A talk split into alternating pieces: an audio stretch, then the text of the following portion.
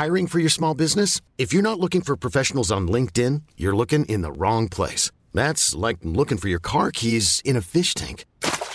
LinkedIn helps you hire professionals you can't find anywhere else, even those who aren't actively searching for a new job but might be open to the perfect role. In a given month, over 70% of LinkedIn users don't even visit other leading job sites. So start looking in the right place. With LinkedIn, you can hire professionals like a professional. Post your free job on linkedin.com slash achieve today.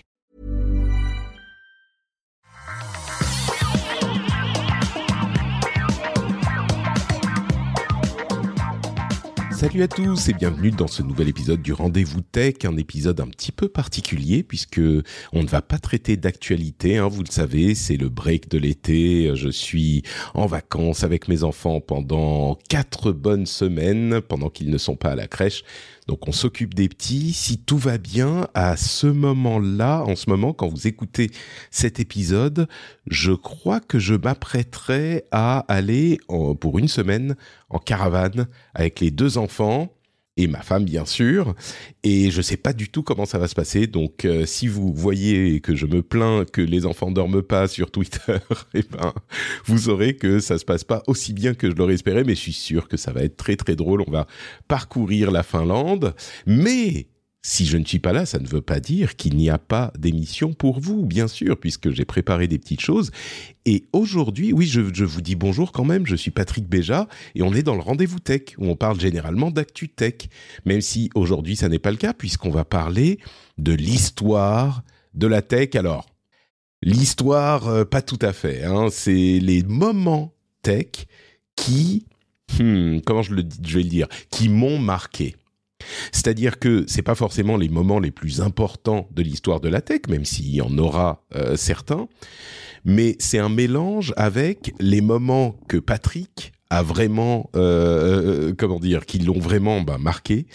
Et ça peut être des choses un petit peu personnelles, et ça va être des choses pas que personnelles évidemment. Donc c'est peut-être mon parcours avec la tech, on va dire ça comme ça, donc il y aura un mélange de trucs euh, qui m'ont touché moi et euh, de trucs qui ont impacté l'industrie de la tech dans son ensemble.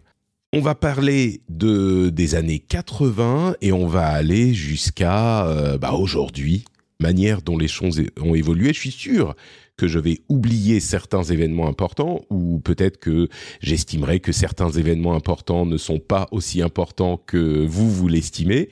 Donc vous pouvez venir me dire sur le Discord par exemple s'il y a des choses que euh, j'ai oubliées dont j'aurais dû parler. Et du coup, je vais me lancer tout de suite avec, comme je le disais, les années 80.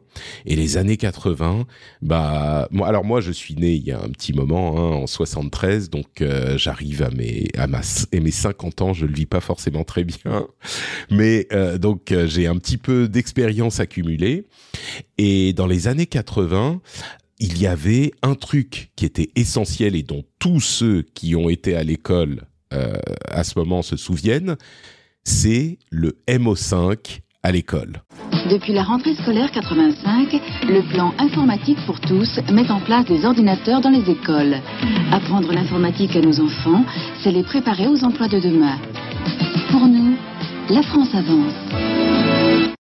On en parlait d'ailleurs dans euh, le, le moment où j'ai parlé de, de, de, de, mes meilleurs souvenirs tech dans le live Battle for. Donc ceux qui ont, vous vous souvenez l'événement caritatif que j'ai fait au printemps, ceux qui ont suivi ce truc-là vont avoir des petites redites, mais mais c'est un moment effectivement qui est euh, important pour les gens qui, qui l'ont vécu parce que c'était l'introduction de l'informatique à l'école et c'était euh, euh, le, pour beaucoup la première fois qu'on mettait les mains sur un ordinateur personnel et en regardant ça d'ici j'ai l'impression que c'est presque, euh, comment dire, je, je, me dis que c'était quand même assez, pas, pas, pas, courageux, mais enfin assez euh, euh, efficace de l'éducation nationale et du gouvernement de commencer à présenter les ordinateurs personnels parce que on parle de de, de, de la fin des années même pas du milieu des années 80 et l'informatique personnelle elle a commencé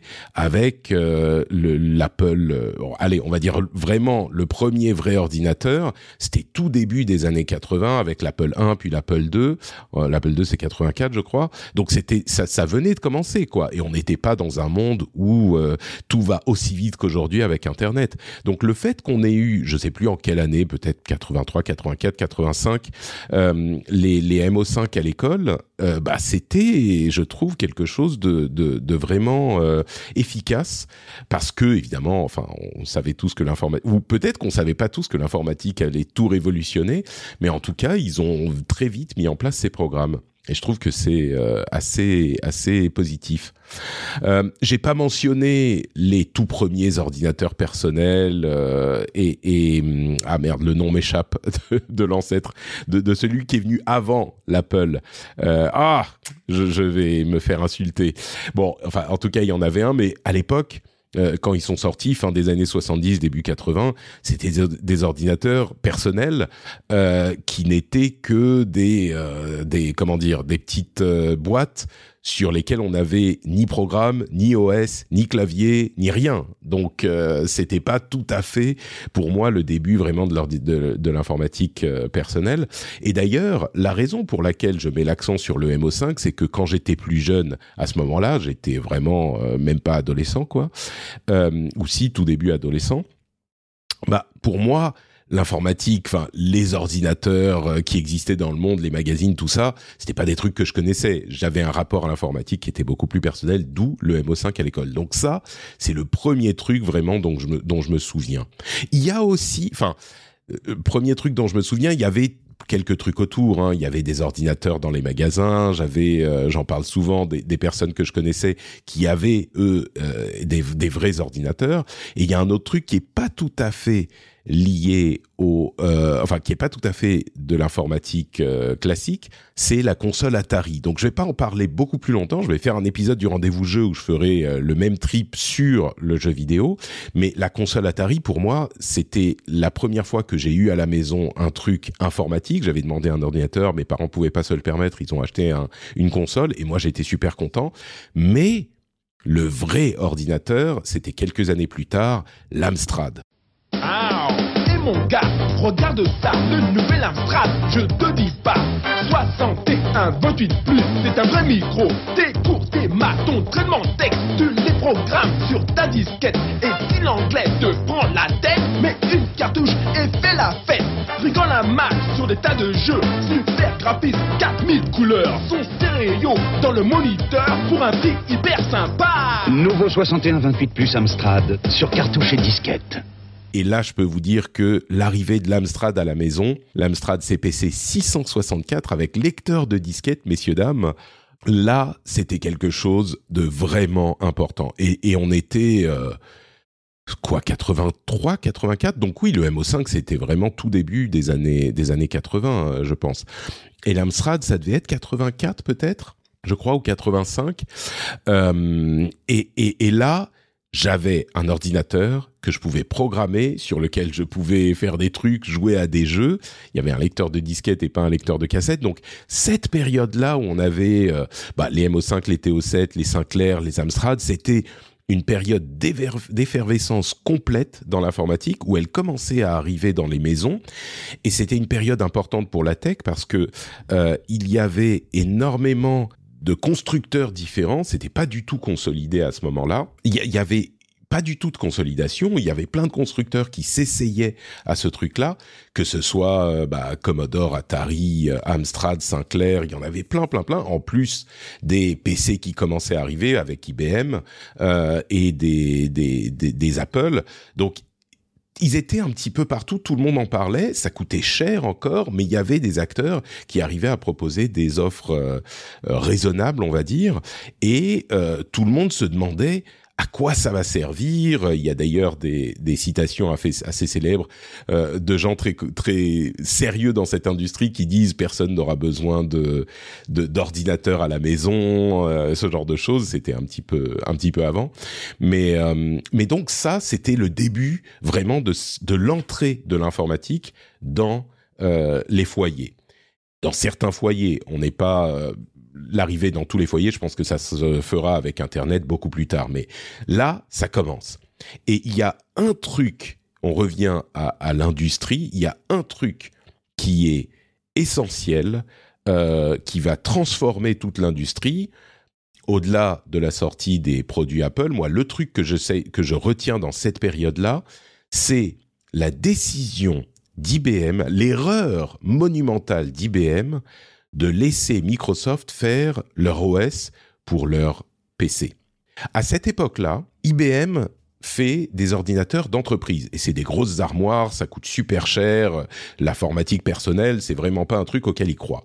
Mais Apple a tellement de succès avec euh, ces ordinateurs qui sont des ordinateurs personnels qu'IBM se dit ok bon euh, en fait il va falloir qu'on fasse un truc et ils développent leur PC, leur personnel computer, et ils se disent on va écraser Apple, ça y est, c'est terminé. Euh, nous, on vend du matériel, on vend des ordinateurs, on est des gens sérieux. ça va, ça va se faire bien. Mais on a besoin d'un petit truc de, de, logiciel là euh, pour faire tourner notre machine. On va appeler Microsoft, qui est une boîte qui a le vent en poupe, qui fait des logiciels. Ils vont nous faire un OS et voilà. Et ils font une erreur monumentale euh, vous, si vous connaissez pas cette histoire, c'est vraiment intéressant. On en reparlera peut-être un jour. Mais ils font une erreur monumentale qui est de laisser à Microsoft le droit d'exploiter cet OS avec d'autres constructeurs. Parce que pour IBM, l'important dans l'informatique, c'est le matériel. Le logiciel, c'est accessoire. C'est le matériel qui compte. Parce que traditionnellement, c'est comme ça que ça se passait.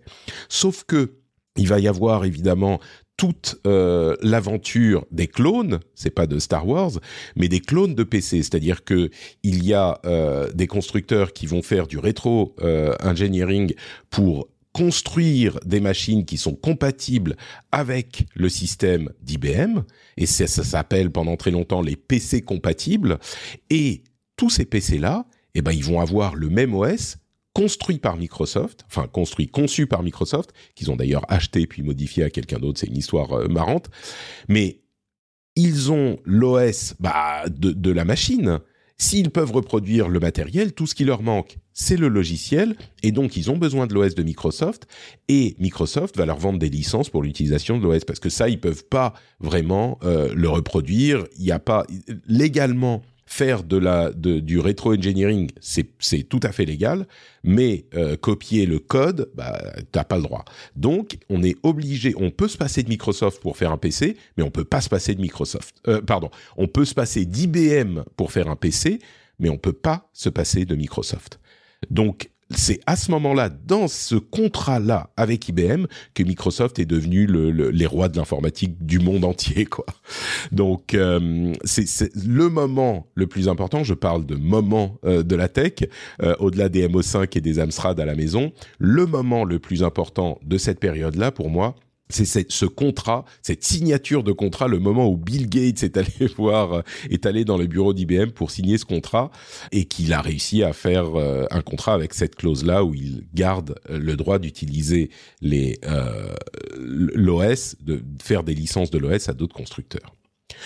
Mais il n'y a pas que Microsoft, j'ai mentionné Apple à plusieurs moments évidemment, et dans le cas d'Apple, bah, ce qui est le plus important je je mettrai pas si je dois choisir un truc, c'est pas les Apple, euh, l'Apple 1 qui, qui, qui reste anecdotique au niveau des chiffres, euh, ni même l'Apple 2, l'Apple 2C, etc. C'est évidemment l'arrivée de macOS, qui là aussi a une histoire euh, passionnante. Euh, le, le, développement de macOS et toutes les étapes par, laquelle, par lesquelles c'est passé, et, la la l'excentricité de Steve Jobs, etc. Mais on va pas parler de tout ça. Je veux juste parler du fait que macOS, c'était l'arrivée des interfaces graphiques en 1984. Encore une fois, l'informatique personnelle n'existe que depuis quelques années. Et Steve Jobs va au Xerox Park. Xerox, vous savez, c'est le, constructeur de photocopieurs. Ils avaient un centre de recherche qui s'appelait le Park Palo Alto Research Center. Et dans ce centre de recherche, il y a des ingénieurs géniaux et géniales qui euh, développent des technologies de fou que Xerox n'utilise pas vraiment. Ils les laissent dormir, euh, ils y croient pas trop, ça les intéresse pas. Mais Steve Jobs arrive là-dedans, il voit les interfaces graphiques. Donc, pour le contexte, encore une fois, pour ceux qui s'en souviennent pas, avant ça, l'informatique, c'était que du clavier, du texte vert sur un écran. Il n'y avait rien d'autre. Chez Xerox, ils ont développé toute l'interface graphique avec, euh, graphique avec le bureau, des, de la souris, des feuilles qu'on déplace, euh, la métaphore des feuilles qu'on déplace sur le bureau, etc., et des documents. Et eh ben Steve Jobs, il voit ça, il se dit mais putain, j'ai le, c'est le futur de l'informatique, le futur du monde que je vois là. Et donc, il se met à développer un système qui utilise cette technologie, il s'arrange avec Xerox, D'abord, il essaye de travailler sur un ordinateur qui finalement lui sera retiré par la direction d'Apple. Bref, il y a toute une histoire avec le Lisa et tout ça. Il développe le Mac et l'arrivée du Mac en 1984, évidemment, est un moment majeur dans l'informatique puisque c'est de là que tout va être copié. Tout va être copié sur euh, l'interface graphique du Mac qui venait euh, de Xerox en fait. Et donc macOS, la sortie de macOS, le développement de macOS est un moment absolument majeur dans l'informatique. À noter que Microsoft est, toujours dans les bons ou dans les mauvais coups puisqu'ils travaillaient avec Apple, ils étaient fournisseurs de, logiciels hein, à l'époque, mais ils travaillent avec Apple euh, pour développer des logiciels pour macOS et en parallèle, ils travaillent avec IBM pour développer leur OS. Et à force, bah, ils se disent, on va commencer à travailler sur un, OS qui va utiliser euh, les interfaces graphiques. Alors, il y a des débats sur le fait qu'ils aient copié euh, l'interface du Mac. C'est assez peu, il y a peu de doutes, mais en même temps, l'interface, euh, bah, elle existait chez Xerox avant, donc c'est pas Apple qui l'a inventé, inventé. Quoi qu'il en soit, euh, la brouille entre Steve Jobs et Bill Gates commence vraiment à ce moment-là, quand Steve Jobs se rend compte que Bill Gates est en train de travailler sur une interface graphique euh, pour ses OS sur PC. Bill Gates, c'est le type qu'on a sous-estimé pendant des années. Chez IBM, on l'a sous-estimé. Chez Apple, on l'a sous-estimé. Et au final, il a, il a conquis le monde avec Windows, quoi. Hmm. Je dis conquis le monde.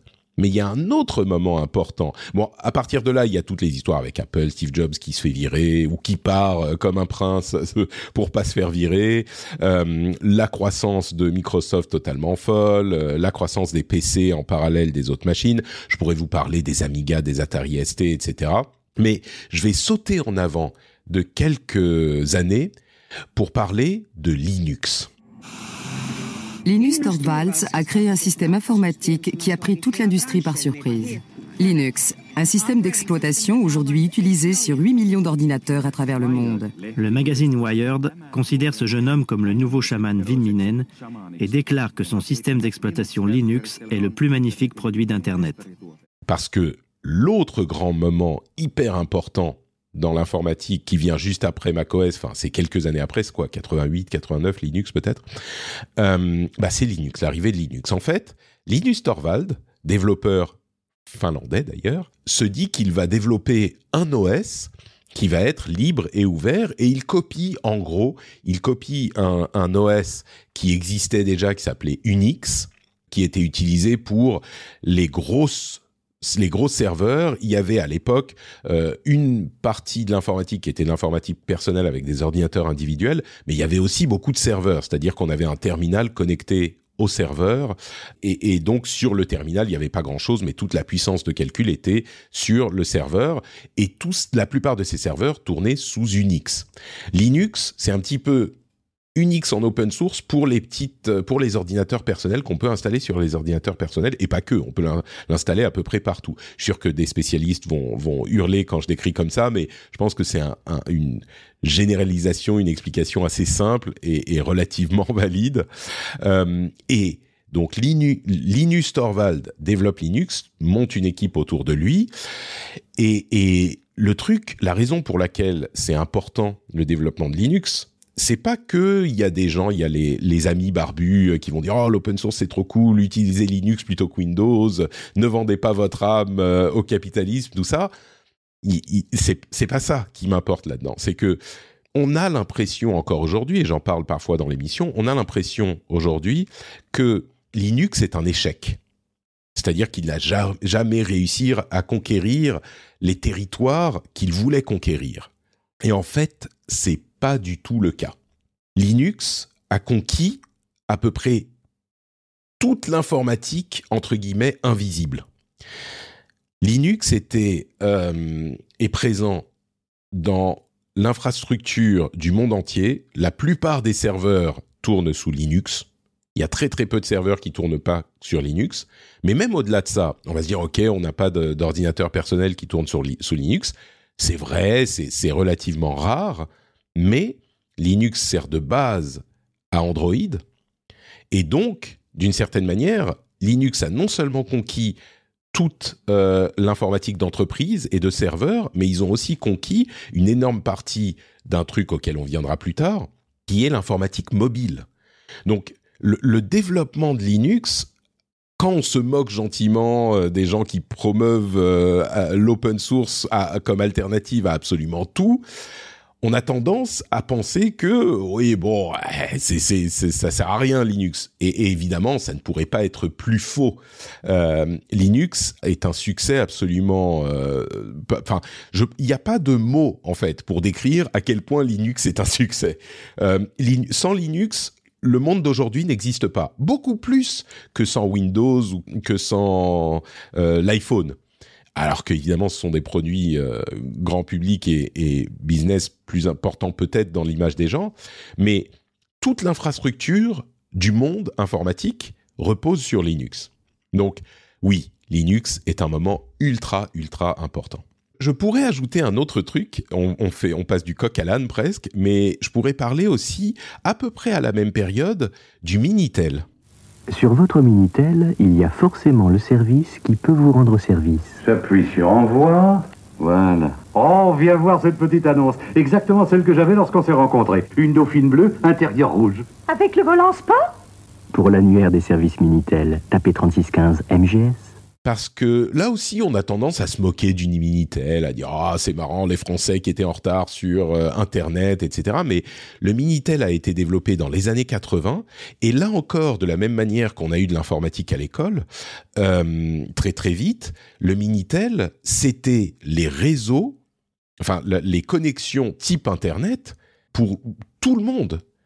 On a eu un déploiement de cette technologie qu'on n'a jamais vu ailleurs, qui était tellement rapide grâce au Minitel, qui n'était pas si cher que ça, enfin pour ce que c'était, évidemment les connexions, la, communication coûtait très cher après, euh, mais bien sûr qu'on avait les, les, BBS, les serveurs, les AOL, les machins aux États-Unis, mais c'était pas du tout, j'ai pas les chiffres, mais je, suis à peu près certain que le pourcentage de la population qui avait un Minitel par rapport au pourcentage, enfin le pourcentage de la population française qui avait un Minitel par rapport au pourcentage de la population américaine qui avait accès au BBS, euh, on est on est à un ordre de grandeur plus grand euh, en France. Donc la manière dont euh, l'ingénierie des, des PTT en France a conçu imaginer un produit et designer vraiment un produit qui soit euh, simple, efficace et fabricable et déployable, c'est une, un exploit euh, complètement incroyable qu'on, je ne sais pas si on le célèbre assez en fait euh, dans le pays. Il y a vraiment un, un savoir-faire et une ingéniosité dans la conception du Minitel qui est un petit peu oublié, je crois. Donc je vous voilà, j'en parle ici. Alors évidemment, il y a plein de trucs à dire sur le Minitel. On pourrait faire un épisode entier sur le Minitel, mais euh, je, je, pense que euh, au même titre, en France en tout cas, au même titre que d'autres moments ultra importants de euh, l'informatique et de la tech, bah, le Minitel doit être mentionné parce qu'il a familiarisé euh, toute une énorme partie de la population avec cette idée de euh, connexion et de serveurs et de communication en ligne, etc. Je dois mentionner aussi euh, un petit peu plus tard mon passage à, euh, à l'IUT, à, mon IUT d'informatique, parce que c'est enfin IUT, c'est bon, oui, l'IUT d'informatique, je répète, mais c'est le moment où j'ai euh, été en contact avec Internet pour la première fois. C'est mon premier contact avec Internet. Notre Zoom est consacré ce soir à un voyage orbital qui porte le nom d'Internet, dont on parle beaucoup. Internet, c'est en quelque sorte un centre de documentation à l'échelle de la planète. Et là encore, je l'évoque parfois dans l'émission, mais c'est un moment où euh, ma tête a explosé. Mon, mind a été blown, comme, le disent les jeunes. Il faut, se souvenir, je parlais du Minitel à l'instant, euh, on était en tout début des années 90. C'est-à-dire que Internet, c'était même pas une vague idée euh, dans les rêves des, informaticiens français en général. C'était des trucs qu'on on savait même pas vraiment que ça existait. J'exagère, mais, mais à peine. Et j'arrive à l'IUT, donc chez les chercheurs, chez les chez les académiciens, chez les euh, dans les universités, il y avait des connexions de ce type. Donc ce monde-là connaissait Internet. Mais pour le grand public, c'était des trucs euh, dont on n'avait même pas entendu parler euh, dans les magazines informatiques, quoi, limite. Et donc j'arrive à l'IUT. Enfin, il y a je sais plus qui, un, un, autre étudiant, des gens de deuxième année ou ce genre de choses, qui me m'explique comment ça fonctionne. Et, et on n'avait pas de on avait des terminaux graphiques avec X sous, euh, sous Unix, mais il n'y avait pas d'Internet graphique. À l'époque, Internet, c'était uniquement des, serveurs. Euh, alors, il y avait du FTP, il y avait du euh, RMTP, les newsgroups, il y avait du mail, il y avait ce genre de choses, mais tout passait par le texte. Et, et, et même ça, le fait de se connecter, tu allais sur ton terminal, tu faisais FTP avec les séries de 4 chiffres pour l'adresse IP, et, tu naviguais dans les dossiers comme tu naviguais sous DOS dans les dossiers avec l'interface euh, euh, texte, CD, machin, euh, dire quels, sont les trucs, et puis les, les téléchargements, c'était fou. L'idée que je pouvais, depuis mon terminal à l'université, me connecter à un serveur aux États-Unis et en direct télécharger des fichiers texte ou des fichiers graphiques, mais c'était vraiment quand je vous dis mon mind était blown parce que je pense que la plupart des gens qui ont eu un contact avec Internet, c'était déjà à l'époque où les navigateurs étaient communs et c'était un moment où l'idée d'Internet était présente dans la, la société. Donc on était familiarisé avec cette idée, on savait à quoi ça pouvait servir, on savait machin. Au moment où je suis arrivé là, c'était euh, je sais pas, c'était comme euh, montrer le feu à, un cro quoi. Enfin, les cro ils avaient le feu, mais euh, vous voyez ce que je veux dire? C'est genre, mais qui, qui, de quoi? De quoi tu me parles? C'est des trucs, c'est possible? Et, et, on va revenir à un moment, un ou deux moments plus tard, qui sont à peu près aussi mind blowing. Mais Internet et, et Internet pour moi, au tout début des années 90, c'était euh, pour moi, évidemment, un moment fou. Et, Internet est un moment qui a, qui a évidemment euh, tout changé dans le, dans le monde et dans l'informatique, c'est, c'est, c'est évident. Euh, si j'avance un tout petit peu, j'ai commencé aussi à cette époque à monter mes propres PC. Et, et il faut se souvenir à quel point c'était un univers je dirais pas en effervescence, mais chaotique. Peut-être que c'est ça le, le bon terme. C'était hyper chaotique le monde du PC. On était à 5-10 euh, ans, peut-être les 10 ans du lancement du, PC par IBM. C'est pas si long que ça. Et il y avait encore énormément de, petits constructeurs. De quand je dis de petits constructeurs, il y avait des boutiques qui achetaient les pièces, qui montaient les PC, qui avaient une marque euh, et qui vendaient ça, mais ils avaient euh, une, deux boutiques dans Paris, quoi et c'était leur marque et, ils montaient ça avec les pièces détachées. Aujourd'hui, ça se fait plus vraiment. Ça se fait plus vraiment comme ça. Il y a une énorme consolidation qui s'est faite. Euh, il y a, euh, je sais pas, les Dell, les HP, euh, les trucs comme ça. Et on a des, des vraies grandes sociétés qui ont fait leur business sur l'assemblage industriel de PC. À l'époque, c'était tu vas essayer de trouver les pièces là où tu peux. Alors oui, il y a des marques évidemment, mais au début des années 90, milieu des années 90, euh, t'étais pas sûr que ça marche quand tu mettais tous les trucs ensemble, tu écumais les magazines pour trouver les meilleurs prix pour euh, telle et telle euh, pièce, etc. Et le fait de monter mon premier PC comme un, mécano et de l'allumer et que ça marche, c'était un moment fou. Là aussi, c'était peut-être dans le milieu des années 90, quelque chose comme ça. C'était un moment complètement fou parce que tu avais la possibilité de faire ta machine comme tu le voulais. Euh, enfin, oui, le, le, concept est dingue, quoi. Le concept est dingue.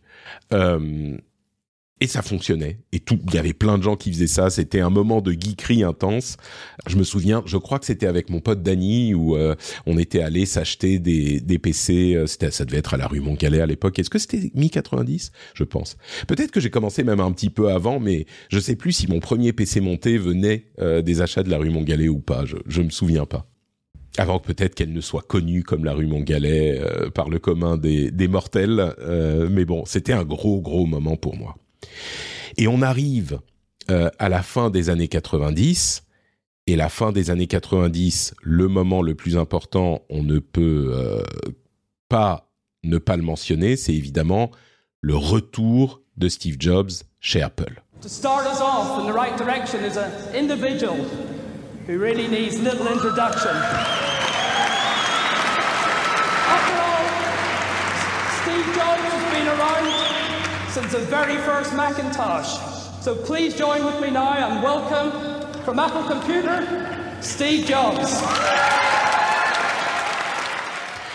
Le retour de Steve Jobs chez Apple, c'est l'archétype du génie de la tech entrepreneur, Steve Jobs. Bon, vous le connaissez, j'ai pas besoin de vous le décrire, mais il était tellement erratique qu'il avait été viré d'Apple et après ça, euh, Apple a pris tellement de mauvaises décisions qu'ils étaient menacés de disparition. Vraiment.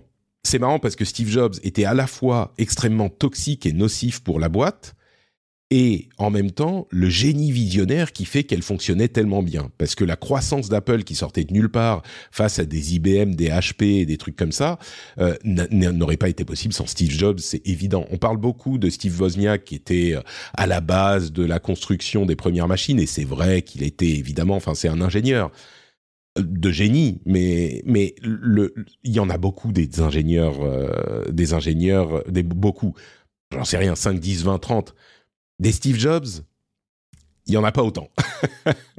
Quel que soit le nombre d'ingénieurs qui, qui existent, des Steve Jobs, il y en a pas autant. Et sans Steve Jobs, Apple ne peut pas exister. Encore plus. Disons que Steve Jobs est plus important à Apple, euh, à, la croissance d'Apple, à sa création, que Steve Wozniak, qui est très gentil, qui est très sympa, qui est allé euh, devenir, qui, est parti parce qu'il il voulait pas de cette pression et, c'est tout à son honneur. Mais Steve Jobs qui quitte Apple, c'est vraiment le début de la fin pour Apple. Sauf que avant la vraie fin, on revient donc à la fin des années 90. Steve Jobs revient chez Apple. Là encore, il y a une histoire incroyable qu'on qu pourra raconter. Steve Jobs revient chez un Apple qui euh, est en, chute libre et critiqué de toutes parts parce que euh, il n'est pas un informaticien. Euh, le, monde rigole parce que qu'est-ce qu'il va pouvoir faire Steve Jobs? Certains, évidemment, qui croient au Messie, euh, se disent OK, ça y est, on est sauvé, parce qu'il y avait déjà cette euh, cette adoration euh, d'Apple chez les happy few qui euh, qui pouvaient se le permettre financièrement et qui étaient euh, adeptes de la marque.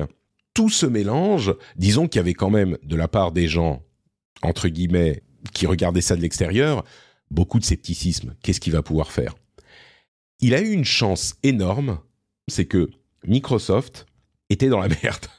pas dans la merde parce que ça allait pas bien pour eux. Microsoft était dans la merde parce que ça allait trop bien pour eux et ils étaient sous le coup de d'enquêtes et de menaces de euh, d'actions anti pour, des questions d'anti-compétitivité, etc. Donc ils ont envoyé énormément d'argent à Apple et la conférence, la première conférence après le retour de Steve Jobs, euh, ça devait être à Macworld, je crois, ou c'était pas encore les WWDC, quoi qu'il en soit. Il y a eu cette image euh, catastrophique où Steve Jobs était sur scène et il y avait un écran géant, géant derrière avec le visage de Steve Jobs, euh, le, le visage de Bill Gates qui apparaît avec Steve Jobs tout petit sur scène. Euh, c'était 1984 esque au possible, et d'autant plus ironique que le lancement du Mac en 1984 s'est fait avec l'imagerie de 1984, le livre, etc. Mais c'était orwellien, quoi, cette, cette scène. Euh, mais il n'empêche, euh, ça a permis donc Microsoft avait intérêt à ce que Apple survive pour qu'ils aient un concurrent et du coup ils ont envoyé je sais plus combien 400 millions un truc de fou comme ça à l'époque à Apple un investissement pour, euh, en gros, c'était déguisé pour qu'il survive. Steve Jobs prend cet argent, euh, bien sûr avec beaucoup plus d'humilité et d'expérience, je crois, qu'à l'époque où il a quitté Apple euh, des années plus tôt, et commence à travailler. Et là, on arrive. Le retour de Steve Jobs, en fait, il ne serait pas important si ça ne donnait pas une série de produits,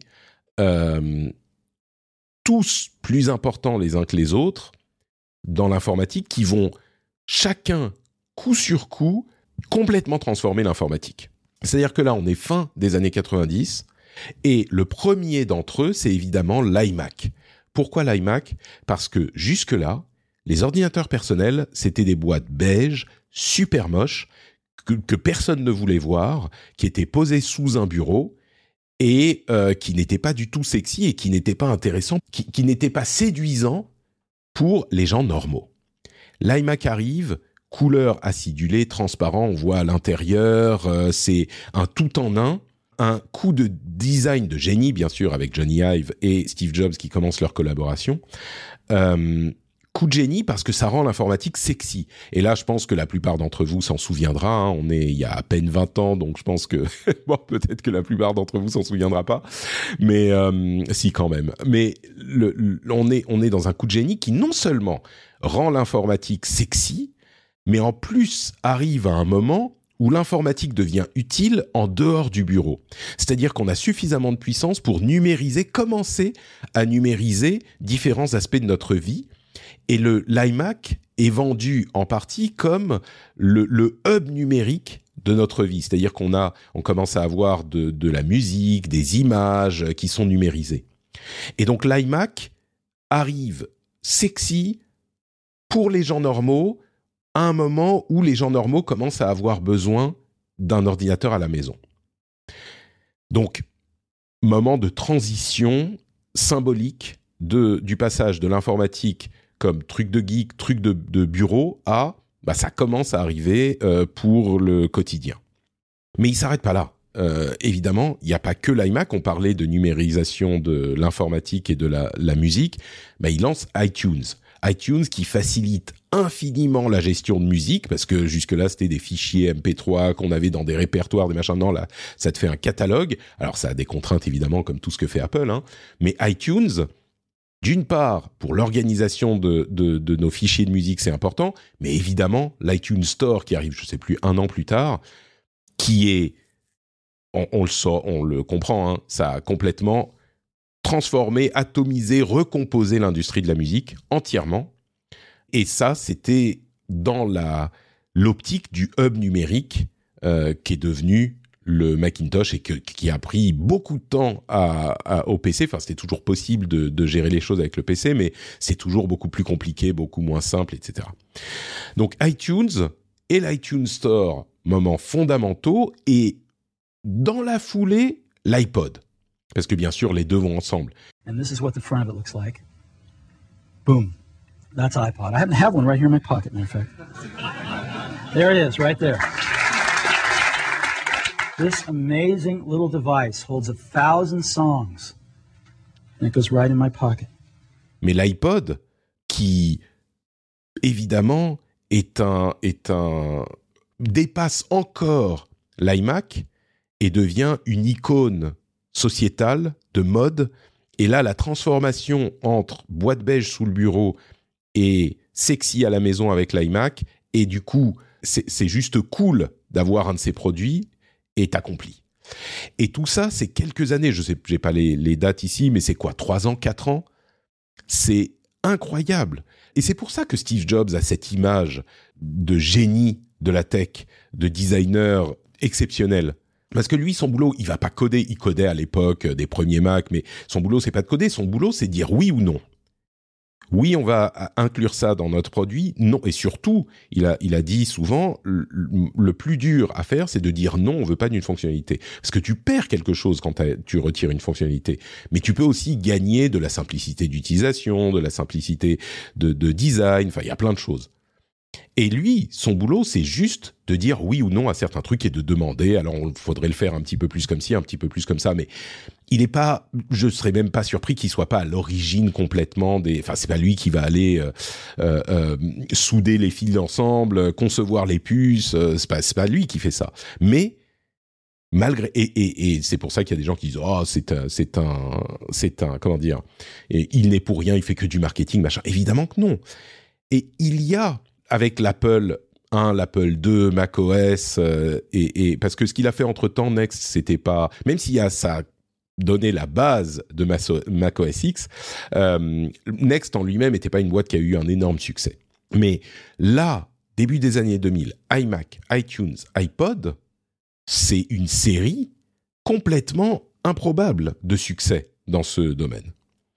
Et évidemment, on le sait, il s'arrête pas là parce que en moins de 10 ans, là encore, on parle de période de, de 10 ans, je ne sais plus quand, quand, il est revenu, ça devait être 97, 98, 99, on arrive aux iPods et les iPod mini et tout ça en 2002, 2003, 2004. Quelques années après, arrive l'iPhone.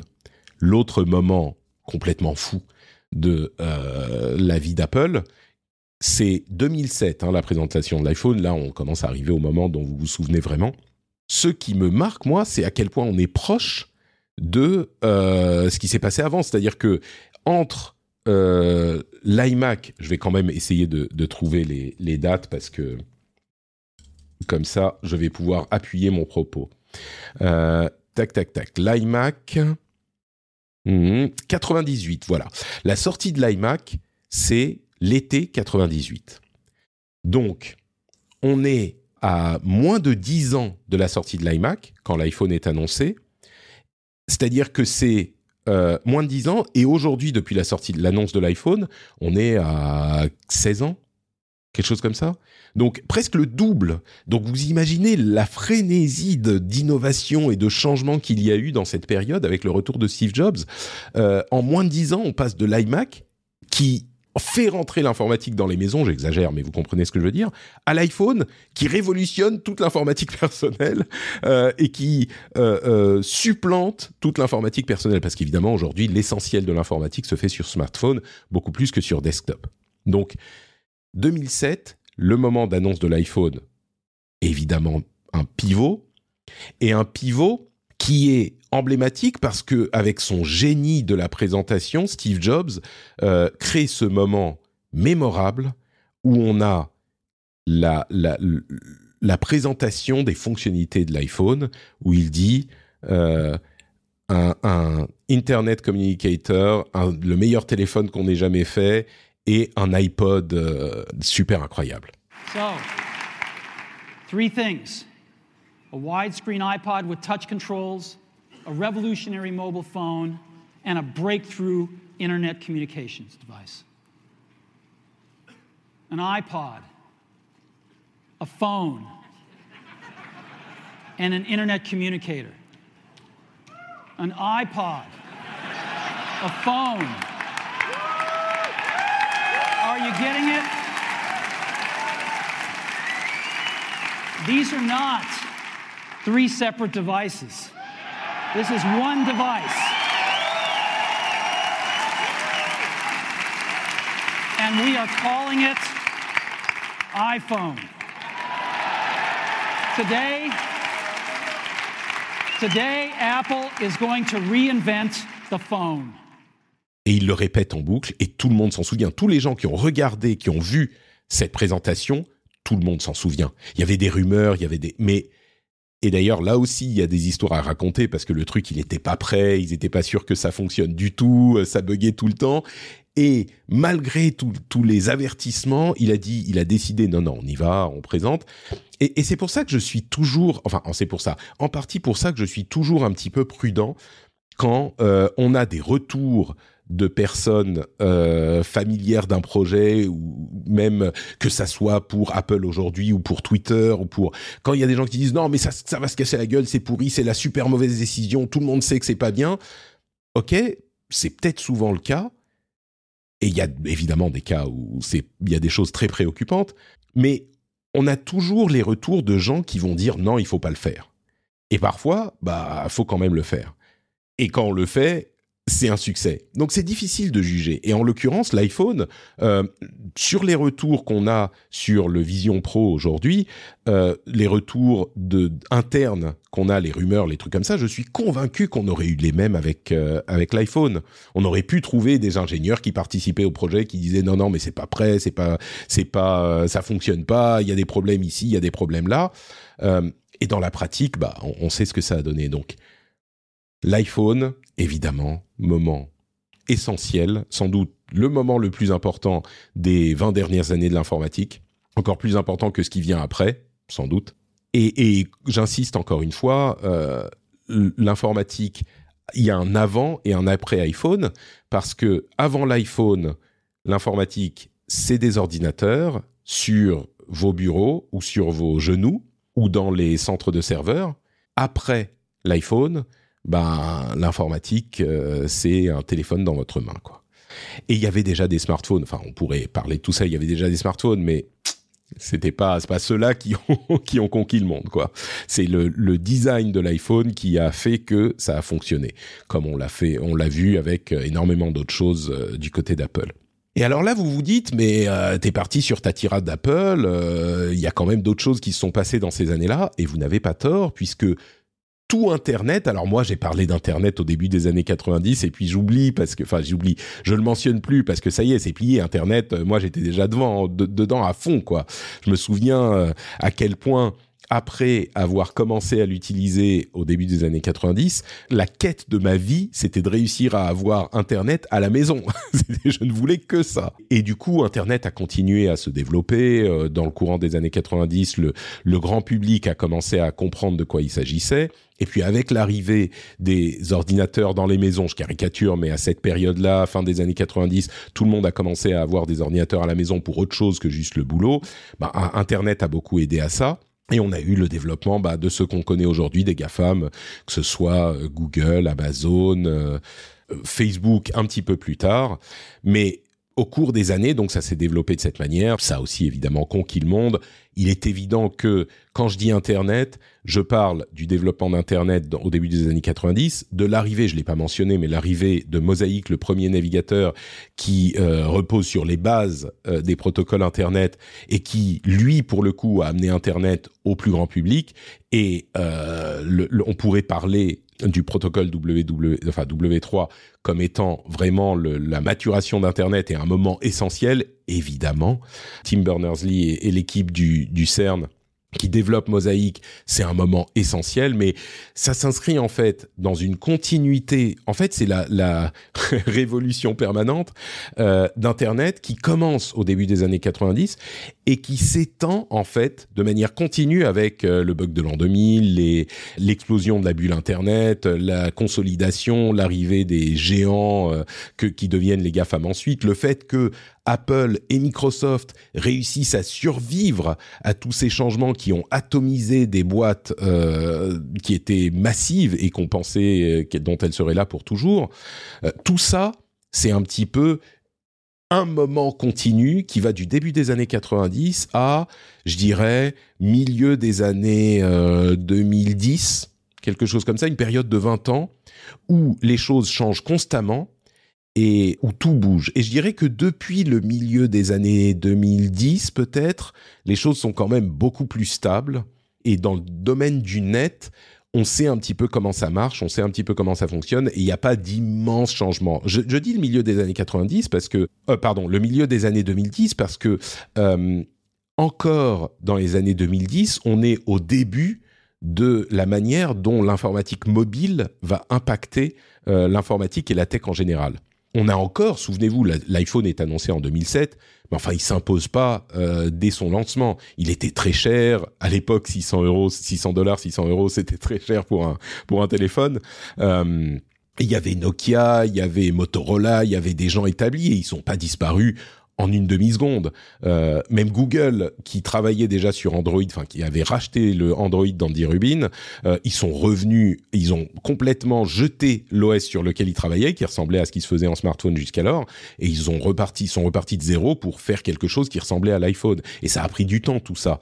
Euh, donc jusqu'en début des années 2010, je dirais 2012, 2013, euh, les choses étaient vraiment mouvantes et il a fallu cinq ans pour que les choses se tassent un petit peu et qu'on arrive sur un template qui va être stable.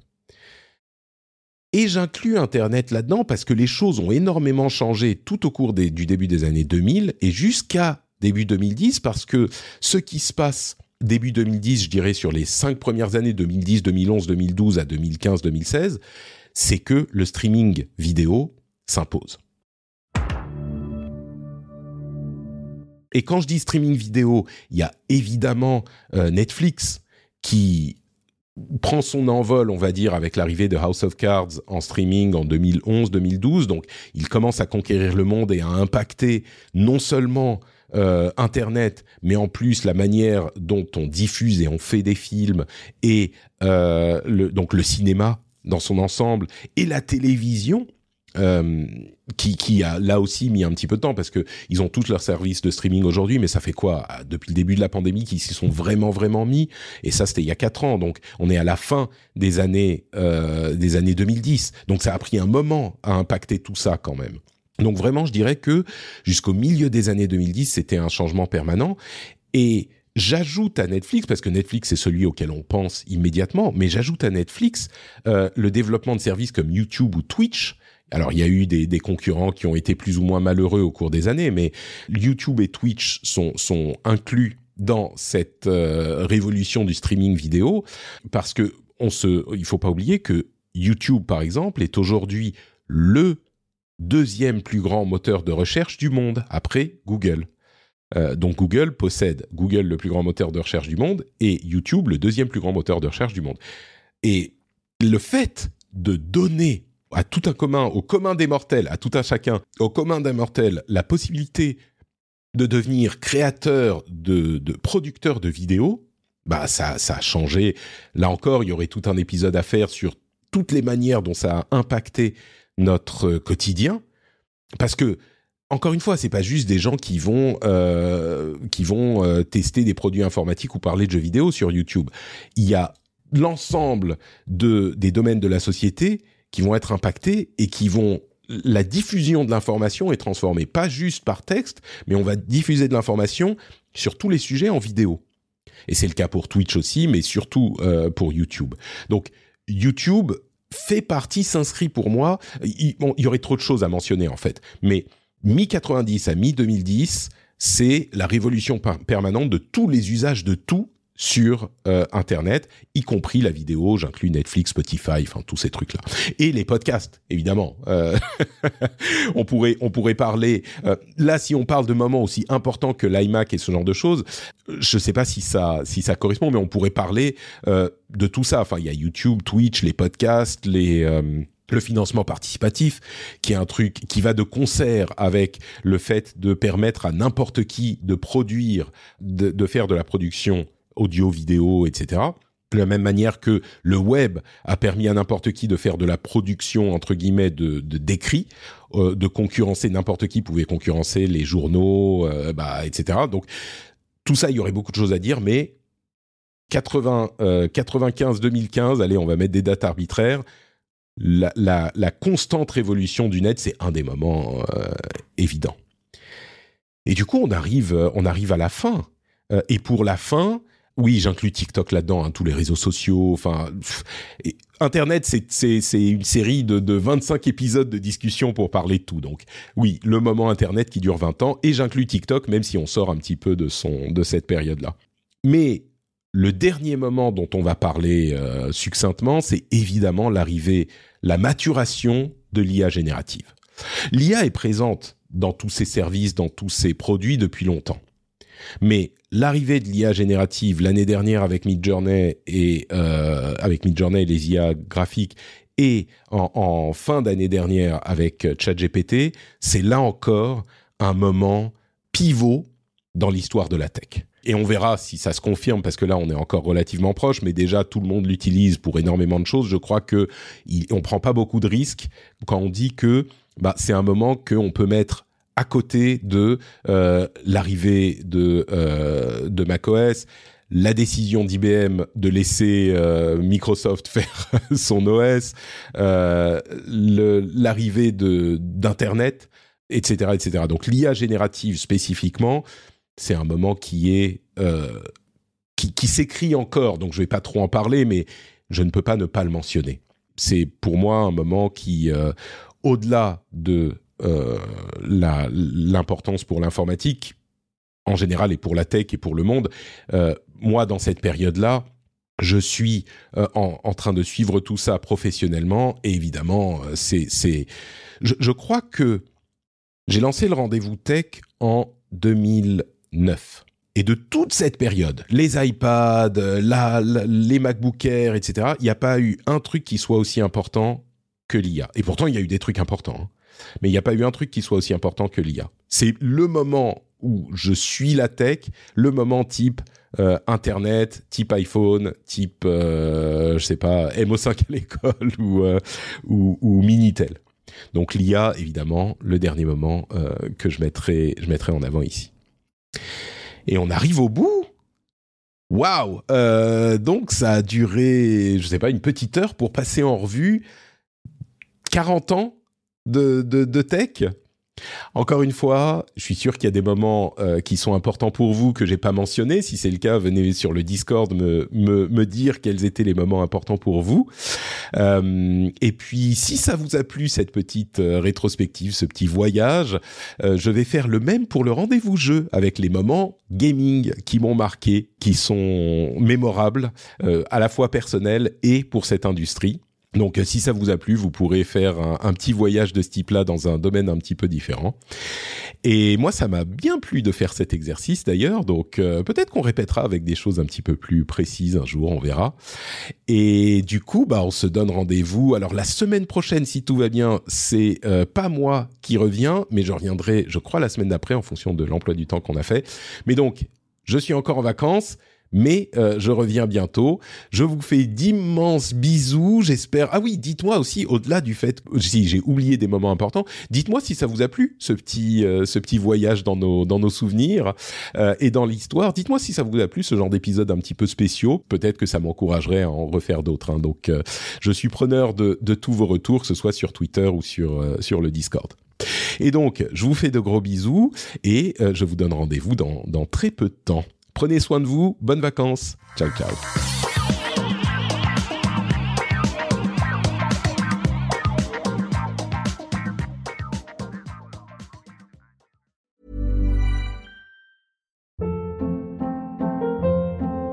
Hold up. What was that? Boring. No flavor. That was as bad as those leftovers you ate all week. Kiki Palmer here, and it's time to say hello to something fresh and guilt-free. Hello Fresh. Jazz up dinner with pecan-crusted chicken or garlic butter shrimp scampi. Now that's music to my mouth. Hello Fresh. Let's get this dinner party started. Discover all the delicious possibilities at hellofresh.com.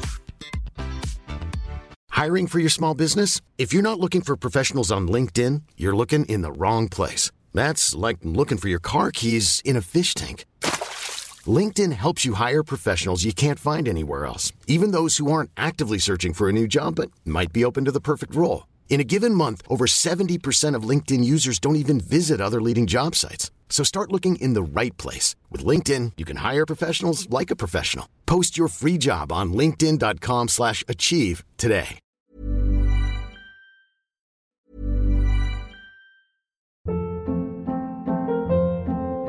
Hold up. What was that? Boring. No flavor. That was as bad as those leftovers you ate all week. Kiki Palmer here, and it's time to say hello to something fresh and guilt-free. Hello Fresh. Jazz up dinner with pecan-crusted chicken or garlic butter shrimp scampi. Now that's music to my mouth. Hello Fresh. Let's get this dinner party started. Discover all the delicious possibilities at hellofresh.com.